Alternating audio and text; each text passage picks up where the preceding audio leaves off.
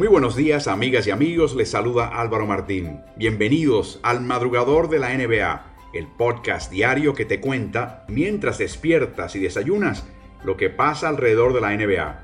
Cada día, de lunes a viernes, me encontrarás bien temprano en tu plataforma favorita de podcasts, analizando todo lo que esté sucediendo en la definición de la temporada 2019-20 de la NBA. Así arrancamos. Bienvenidos.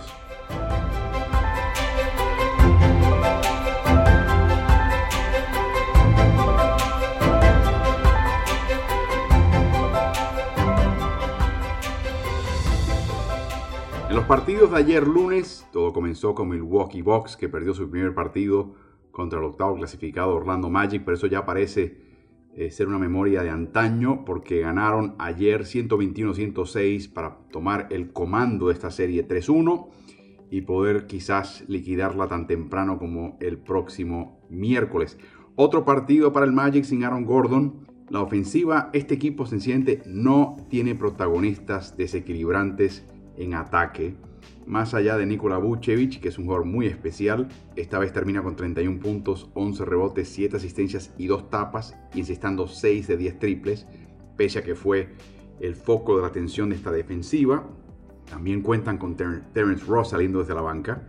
Terminó con 19 puntos, 8 rebotes y una asistencia. Los demás, bien gracias. Los armadores Fultz y TJ Augustin no hicieron mucha mella, fallaron muchos tiros. Evan Fournier no tiene ni el tiro ni la destreza y a veces no puede entrar en la, mente de una persona, pero a veces parece que es eh, también una cuestión de voluntad, de ganas, para tratar de anotar y mantenerse al paso ofensivo del equipo contrario. Después del tercer cuarto, sin embargo, típico de un equipo Steve Clifford, están perdiendo, pero están en la pelea. Milwaukee ganabas por solamente 3 puntos, pero en menos de 4 minutos sacaron 16 puntos adicionales de ventaja, 13 de ellos anotados por Giannis Antetokounmpo y Chris Middleton. Mientras tanto, en ese mismo trecho en que se despunta y se despega Milwaukee, Orlando encestó solamente uno de seis intentos al aro y tuvo que abreviar el descanso de Vucevic, que en esencia es el armador de este equipo.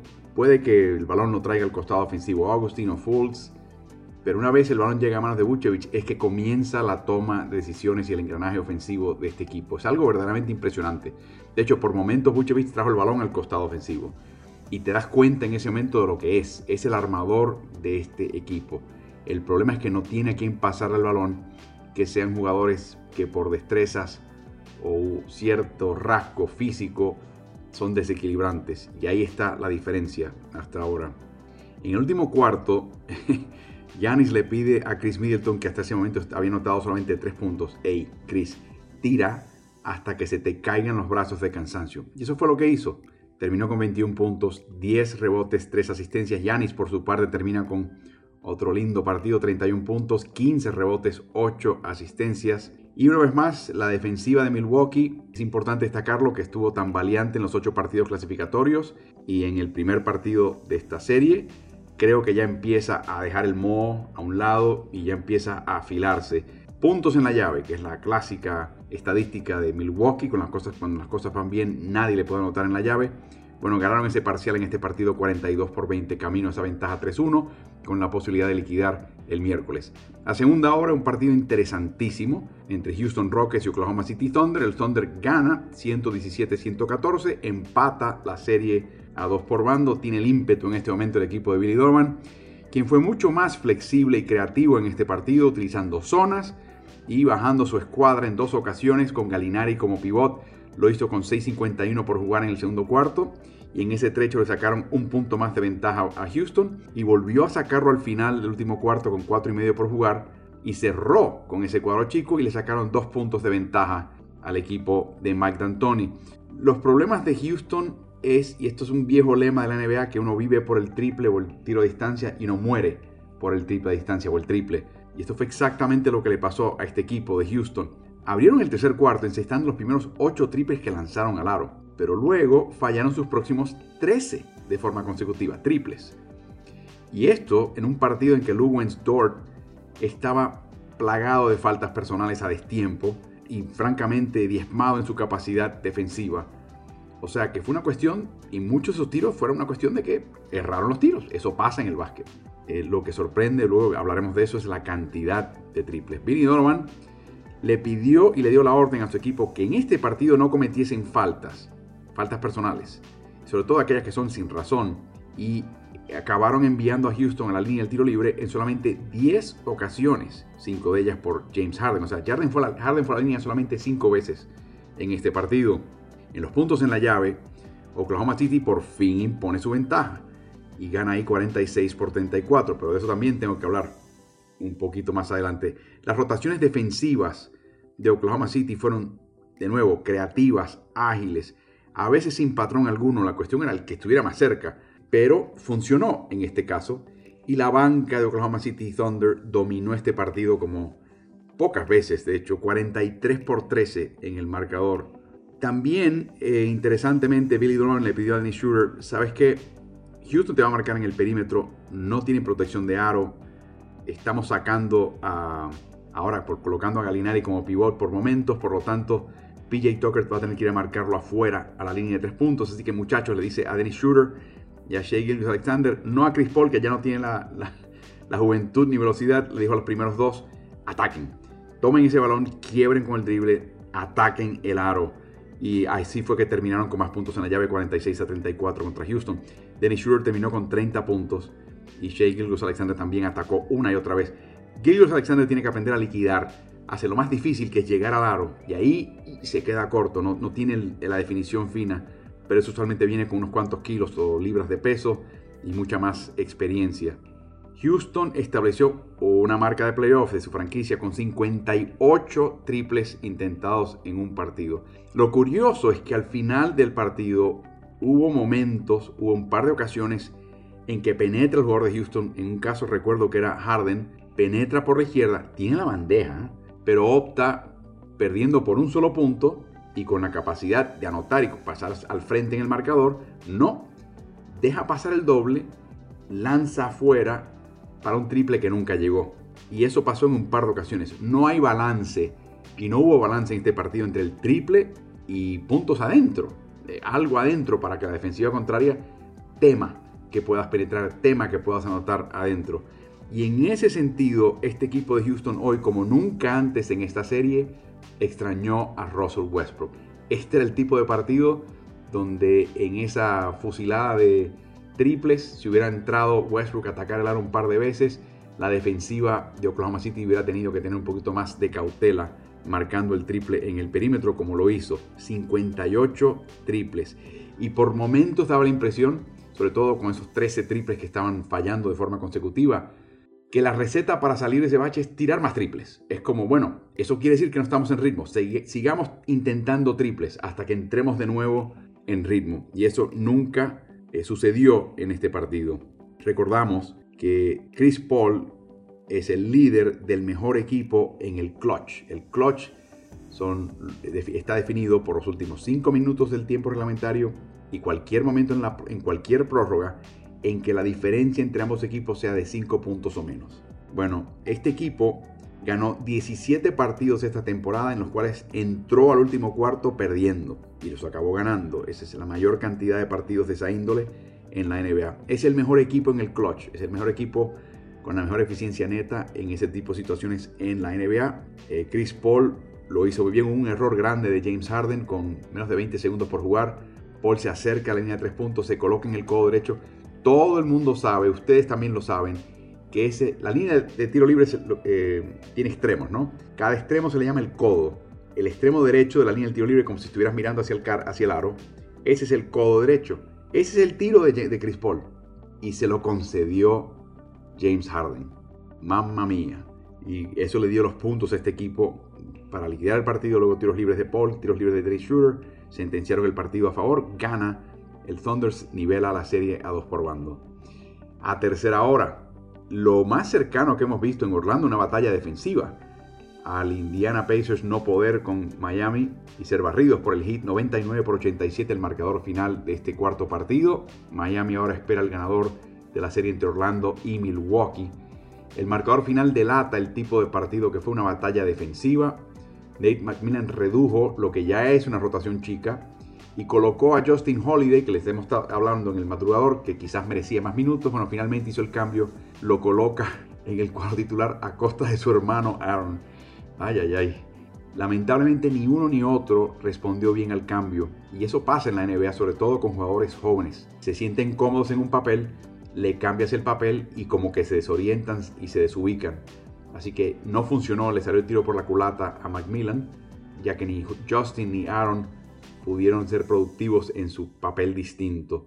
Los que han estado relativamente ausentes en esta serie, o por lo menos han dejado de ver, Víctor Oladipo y Miles Turner aparecieron en este partido 44 minutos de juego para Víctor Oladipo, que es increíble con su problema de muslo. Terminó con 25 puntos, 8 rebotes, 5 asistencias y encestó 5 de 11 triples. Mientras que Miles Turner en 42 minutos sumó 22 puntos, 14 rebotes y dio 5 tapas. Y no es que uno espere 5 tapas de Miles Turner eh, en cada vez que pisa una cancha de NBA. Pero él jugó hoy con una entrega, intensidad que estaba ausente en los tres partidos previos. Obviamente enfrentarte a la eliminación te pone en esa posición, pero en algún momento tendrá que entender Miles Turner que para él tener éxito y su equipo tener éxito, para lo que le pagan, tiene que, tener, tiene que autogenerar esas, esa sensación de urgencia y de, enfoque y de ansia que demostró en este partido, pero hacerlo en el primer partido y en el segundo y en el tercero, para que su equipo tenga oportunidad de ganar una serie. Jimmy Butler lesionó su hombro izquierdo en el primer cuarto, pero regresó y terminó jugando. Dice que el dolor lo sintió desde antes de comenzar el partido, así que atención a eso. Bama de Bayo en una jugada lesionó el hombro derecho, pero eh, siguió jugando en este partido. De Bayo tuvo un partido tremendo, 14 puntos. Escuchen esto, 19 rebotes, 6 asistencias, una de ellas fantástica, prácticamente de media cancha. También tuvo un robo y una tapa, así que hizo de todo Bam. Duncan Robinson eh, falló 6 de 7 triples, así que su función principal no la cumplió. Así que un partido de bajos en un jugador que ha tenido altos y bajos en esta serie. Y por último, lo he dicho, lo repito una vez más, lo han escuchado antes, Goran Dragic es el MVP de este equipo en este momento. 23 puntos, 5 rebotes, 3 asistencias. Ah, y por fin jugó Kendrick Nunn, que parecía que estaba en la perrera. Derek Spolstra eh, padeció del COVID la recuperación fue larga, después tuvo que abandonar la concentración y ahora aparentemente ya está en forma y lo han colocado en cancha. Otro jugador que puede aportar ofensiva para el equipo de Eric Spolstra. La noche cerró con el choque entre Los Ángeles Lakers y Portland Trail Blazers. Recuerden que hoy era el Mamba Day. Hoy 8-24, o sea, agosto 24-24 de agosto. Los números de Kobe Bryant es que se celebra y se conmemora su vida y legado y por lo tanto la empresa que está a cargo de uniformar a la NBA, preparó unos uniformes negros especiales para este Mamba Day, con un estampado de piel de serpiente. Y uno podría anticipar que un partido como este, Los Ángeles Lakers, estaría inspirado ¿no? por la memoria de Kobe, que los iba a ver jugar. Eh, y así fue. Y arrancaron con un parcial de 15 a 0 que prácticamente en los primeros 4 minutos de este partido, este partido se definió. Yusuf Nurkic está francamente desgastado. Cometió cuatro pérdidas en la primera mitad que desembocaron en siete puntos para Los Ángeles. Carmelo Anthony estaba también mentalmente desubicado y se la pasó peleando con los árbitros cuando en realidad estaba siendo dominado por el equipo de Lakers. Para colmo, Damian Lillard lesionó su rodilla derecha en el tercer cuarto con siete minutos por jugar y no regresó más. La defensiva de Los Ángeles jugó muy bien. Esto es cierto a partir del segundo partido, pero ya lo que estás notando es que se convierte en algo institucional. O sea, ya están entrando a la cancha con el chip de marcar de esa manera. Físico, veloz y con gran entrega. La idea es hacer blitz, cargar, cargar, cargar contra el portabalón, rotar muchísimo, ser muy activos, o sea, ya están en modo playoff. Quizás esta serie les haya permitido llegar a ese punto. Terminó Anthony Davis en la banca con un dolor de espalda y eso no es una buena noticia. Y no sé qué reservas anímicas va a poder hallar Portland Trail Blazers con todas las bajas y el desgaste que han sufrido. Y la pregunta ahora es si en 48 horas estará listo para jugar Damian Lillard, que recuerden, ya jugaba con un dedo vendado en su mano izquierda, el dedo índice, y ahora tiene este tema de la rodilla que atender. Así que veremos si ya puede Los Ángeles el miércoles, tan temprano como el miércoles, liquidar esta serie a su favor. Un último comentario en el madrugador en este análisis de lo que ha acontecido ayer lunes. Ayer también Philadelphia 76ers eh, no sorprende a nadie despidiendo a Brett Brown. Brett Brown estuvo siete temporadas con este equipo, eh, lo llevó a una final de conferencia el año pasado, perdieron un séptimo partido contra el campeón Toronto. Ese partido fue un verdadero trauma, un shock tremendo. No pudieron retener a Jimmy Butler, se les fue JJ Redick, incorporan Al Horford y este año son liquidados. Liquidados y de qué manera por el equipo de Boston. Claro, Ben Simmons se lesionó, pero en general fue un equipo que rindió mucho menos este año que el año pasado y eso parece que le costó el puesto a Brett Brown. Ya averiguaremos exactamente lo que pasa. Recuerden que Brett Brown lo contrata Sam Hinkie con un contrato multiaño porque sabía que tenía que reconstruir un equipo, ganó 13 partidos, 16 partidos el primer año, 16 el segundo, lo fue levantando de a poco. Luego vino Brian Colangelo, se hizo cargo del equipo, tomó decisiones y finalmente también llegó Elton Brand, el hoy presidente de operaciones deportivas, gerente general del equipo, y ellos son los que han construido este entorno. Es el equipo que dejó pasar a Jason Tatum para poder, de hecho, le entregó activos a Boston para poder ascender y asegurar a Markel Fultz y dejando pasar a Jason Tatum. Este es un equipo que ha cometido una serie de errores de personal importantes. Brand particularmente, la idea de tú traer a Al Horford, que es un jugador que si es verdad que era triplero eh, hasta cierto punto en Boston, perdió la confianza y se convirtió en lo que ya tenía duplicado en Tobias Harris y Joel Embiid, que es un jugador de poste bajo, con un triple que no es confiable, eh, hundió a esta franquicia. Estos cuatro jugadores, Simmons, Harris, Horford y Embiid, suman 120 millones de dólares en la nómina del año que viene. O sea, le dan muy poca flexibilidad a este equipo que va a tener que zafarse de un par de estos contratos que cuando pueda. O sea, difícil mudar de domicilio en este momento, por ejemplo, un Al Horford a un Tobias Harris por la cantidad de dinero restante y el hecho de que no se atemperan estos jugadores al baloncesto moderno del triple. Y esto es un problema serio el que tiene Filadelfia. Y francamente hay dos elementos que yo sí puedo pensar que uno le puede achacar a Brett Brown, aunque en realidad nos enteraremos después. A mí me parece que Brett Brown es una persona muy decente, muy buena persona, pero el que no haya podido quitarle el bloqueo mental a Ben Simmons con el triple es algo serio. Yo no entiendo eso.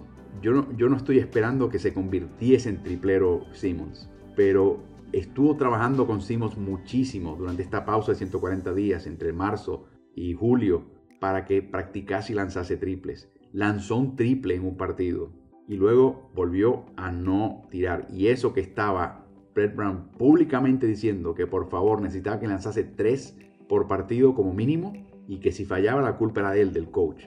¿Por qué no pudo lograr Brett Brown que Simmons intentase un triple aunque lo fallase todos. El que meramente le dejara saber a una defensiva que existe esa amenaza. ¿Por qué no ha podido sobrepasar eso Ben Simmons? Es algo inexplicable, pero es algo que se le puede achacar al coach, que no logró que este chico diera ese tipo de pie con bola en ese aspecto tan crucial en la NBA de hoy. Y por último, Jimmy Butler.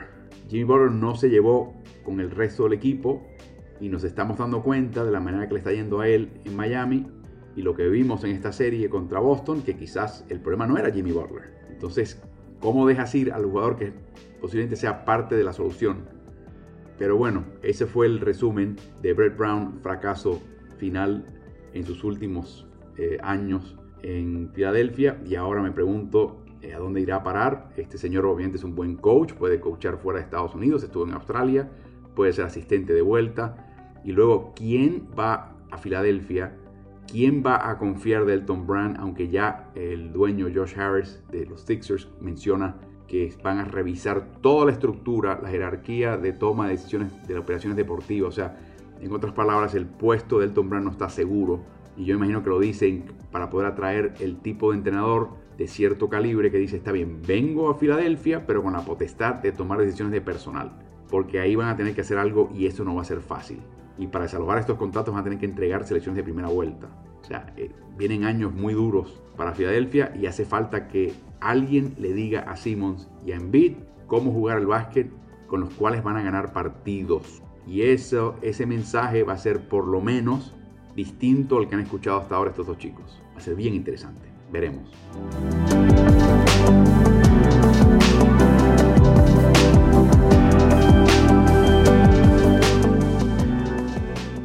Hoy martes, dadas las eliminaciones en el este, tenemos solamente dos series, son las del oeste y están buenísimas. Abrimos a las 5 y media de la tarde de Ciudad de México, 19.30 de Buenos Aires, 6 y media de la tarde y noche del este de Estados Unidos con el Utah Jazz y Denver Nuggets. Utah al frente en esa serie 3-1 con la posibilidad de ser noche de eliminación para Denver Nuggets.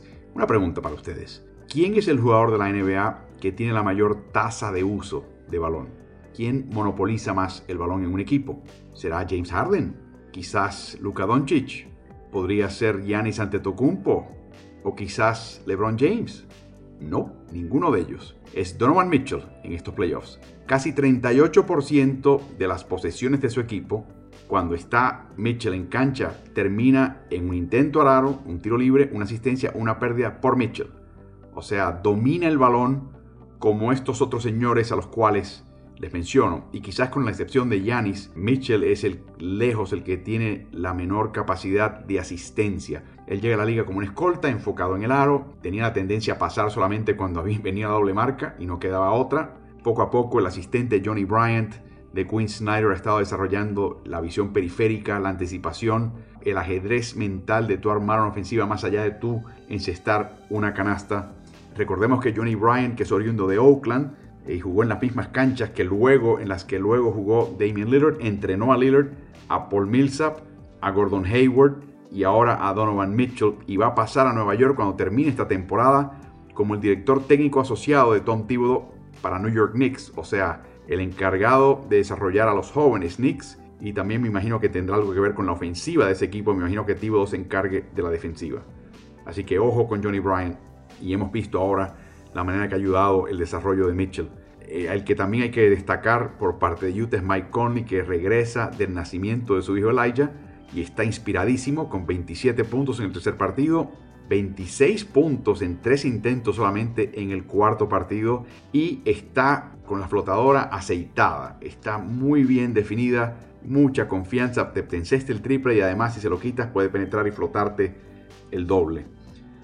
Bueno, para Denver hay buenas noticias mejoraron su eficiencia ofensiva a 136 puntos por 100 posesiones en el cuarto partido de la serie. La mala noticia es que sigue mal la defensiva. Permitieron 137 puntos por cada 100 posesiones en ese cuarto partido. Sin Gary Harris ni Will Barton, el perímetro de Denver está totalmente expuesto. Y Nikola Jokic no protege el aro, nunca ha sido ese su punto fuerte. Y recuerden que muchas veces él inicia la ofensiva lejos del aro y nunca ha sido ese tipo de jugador. Así que eh, si no existe esa barrera frente a él de buenos jugadores defensivos que frenen o estorben o verdaderamente se interpongan entre el jugador ofensivo y el aro, Denver tiene problemas y lo estamos viendo en esta serie. Es increíble. La instrucción defensiva ha variado por parte de Mike Malone. En un partido al principio era, permitan los triples. Luego los mataron con los triples. Ok, muchachos, vamos a conceder los dobles cerca del aro y eliminar los triples. Ok. Y en este último cuarto partido, vamos a eliminar los triples y los tiros cerca del aro. Y se convirtió en un festival de tiros a media distancia. Y Utah los estaba, los estaba encestando todos. Les recuerdo la flotadora del señor Conley. Y es una verdadera lástima que Paul Millsap y Tory Craig estén tan apagados ofensivamente con una contribución modesta en ataque en esta serie. Millsap está promediando 25 minutos, solamente 9 puntos, 42% de campo y 42 de triple. Tory Craig casi 24 minutos, solamente 5 puntos, 44 de campo, 40 de triples. Millsap con 42% de triple y Craig con 40, sí, intentan pocos, sí, son juiciosos, están lanzando los triples en el momento y en el lugar donde se dan la mayor probabilidad de ellos de encestarlo. O sea que no es que tú digas, bueno, con ese porcentaje que, intenten el doble. No siempre funciona así. Pero me parece que ayudaría muchísimo al equipo de Denver si estos dos de repente se convierten en algo que distraiga y atraiga la atención de la defensiva de Utah, porque en este momento los están abandonando para doble marcar a Jamal Murray y a doble marcar a Nikola Jokic. Así que cualquier contribución extraordinaria Y cuando digo extraordinaria, basado en estos números que le he dado, 9 puntos por partido para Millsap, 5 para Craig, si les dan más y, obligan a la defensiva de Utah a verdaderamente esparcirse un poco en la cancha, eso podría ayudar muchísimo al equipo de Denver, que de nuevo, aún así tiene sus cuitas en el costado defensivo. Luego la noche cierra con el quinto choque de una serie que está interesantísima, Dallas Mavericks contra Los Ángeles Clippers empatados a dos por bando. Ese partido comienza a las 22 horas de Buenos Aires, 8 de la noche de Ciudad de México, 9 de la noche del Este. En medio de esos comentarios del técnico Clipper Doc Rivers de que su equipo estuvo, y cito, emocionalmente frágil y que también se, y cito, derrumbó ante Dallas en el cuarto partido, nos olvidamos que Los Ángeles fue capaz de cerrar una brecha de 12 puntos para forzar la prórroga. O sea, sí tienes razón lo que dice Rivers, que su equipo quizás con 21 puntos de ventaja temprano en el partido pensó que se había acabado el partido y como que le tomaron el resto de la noche mentalmente y emocionalmente libre y como que no les gustó el hecho de que Dallas se levantó sin Porzingis y con Doncic con una goma ponchada y ellos pudieron retornar y pasar al frente inclusive. El problema que tiene Los Ángeles fue más bien de personal y lo he mencionado ya en el madrugador de la NBA en varias ocasiones. Reggie Jackson le cuesta este equipo. Le puede costar en el costado ofensivo, aunque a veces se enracha. De vez en cuando te da una buena jugada defensiva, pero generalmente su juicio en cuanto a su selección de tiro y lo que hace en cancha defensivamente le cuesta a un equipo. Le cuesta a un equipo. Él era el titular en Detroit y lo despacharon. Y es algo que volvía loco a los técnicos en Detroit. Pat Beverly se ausenta por tercer partido consecutivo con esa distensión en su pantorrilla, en su gemelo. Eh, para que tengan una idea, dice Synergy que Jackson permite 1.4 puntos por posesión, o sea, él y su equipo cuando está Jackson en cancha. Eso es absurdo, absurdamente alto, es una coladera. De 154 jugadores que han participado en estos playoffs, la defensiva de Jackson es la 145 de 154, o sea, es la décima peor de todos los jugadores que han jugado playoffs en Orlando. Cuando está en cancha, los, los Clippers permiten 61% de campo. Ese es el peor porcentaje permitido en la NBA. De nuevo, no todo es culpa de Jackson, pero coincide con, estos números coinciden con su presencia en cancha. Y Doc Rivers lo colocó en los últimos 11 minutos del último cuarto y prórroga. Lou Williams mencionó en la conferencia de prensa después del partido ¿Qué, pasó? ¿Qué pasó en esa jugada? ¿Cuál era, hubiese sido la instrucción? Y mencionó Williams que ante Luka Doncic, que está siempre cazando el cambio de marcas para tener a Ray Jackson enfrente o, a Lou Williams enfrente o inclusive ya está atacando a Montreal Harrell, que no ha estado, no se encuentra defensivamente y lo está atacando todavía Doncic. Dice que la idea es que en ese intercambio de marcas tú le salgas a Doncic y lo hagas, lo trates de retirar un poco evitar que el ataque con el drible al aro, sino que retroceda de un paso atrás y en ese momento vuelves a tu asignación y el hombre que intercambió marcas contigo tiene que regresar a Donchis. Es una operación muy delicada porque en un momento, si eres Williams o Jackson y evacúas a Doncic, el que estabas marcando está solo. Y si Doncic lo encuentra y es un triplero, chao, ahí va el triple. Y cuando tú te retiras en lo que llega, por ejemplo, un eh, Marcus Morris o un Harold, en ese momento puede atacar eh, Doncic y meterse en la llave, que es donde es verdaderamente letal. Así que es una operación interesante. Se supone, dice Doc Rivers, que en esa última jugada del triple que definió el partido, se supone que en el intercambio de marca, la labor de Jackson no era marcar a Doncic. La labor de Jackson era negarle el pase a Doncic, que son dos cosas muy distintas. De nuevo, fácil para mí decirlo, quizás hubiese sido difícil negarle el pase a Doncic en esa situación, pero Jackson se tomó la libertad de decir, no, no, no, yo me encargo de este muchacho, yo me encargo de Doncic. Y miren lo mal que lo hizo quedar eh, Luca en, esa situación. Dallas, tras haber jugado el tercer cuarto completo, Doncic comenzó el último cuarto en la banca.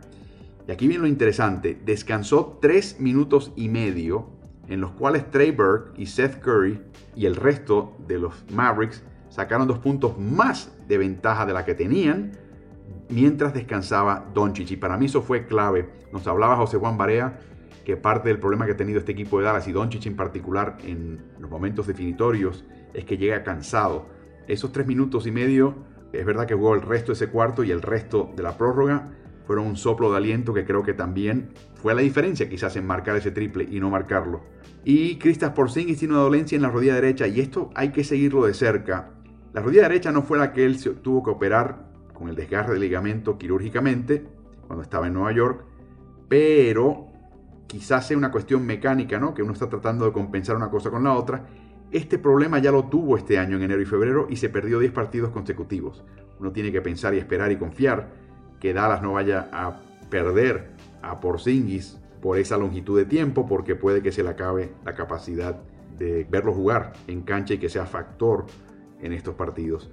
Y por último, un pequeño comentario, cuando descansa Doncic, hay una transformación importante en el ataque, en la ofensiva de Dallas, de la mano de Trey Burke, de la mano de Seth Curry, son mucho más ágiles, les gusta la transición y el contragolpe y la, la, ofensiva temprana, les gusta mucho penetrar, particularmente Burke y el mismo Curry.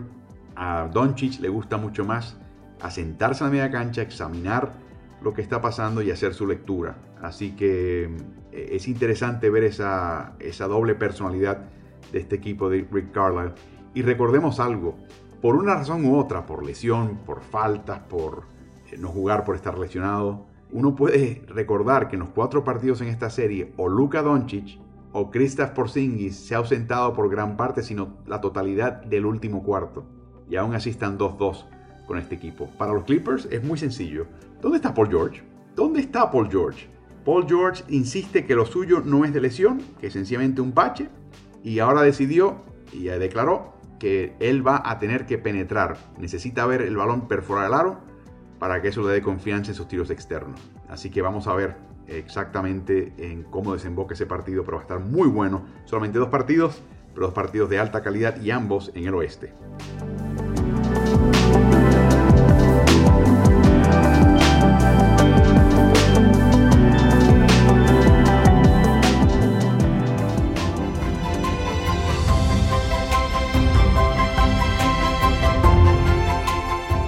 Muchas gracias por acompañarme en el madrugador de la NBA de hoy.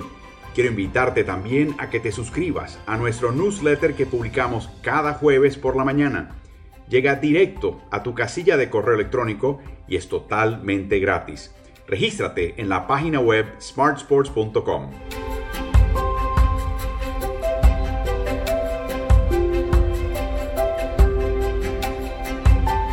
Que tengas un muy buen día de NBA. Hasta mañana.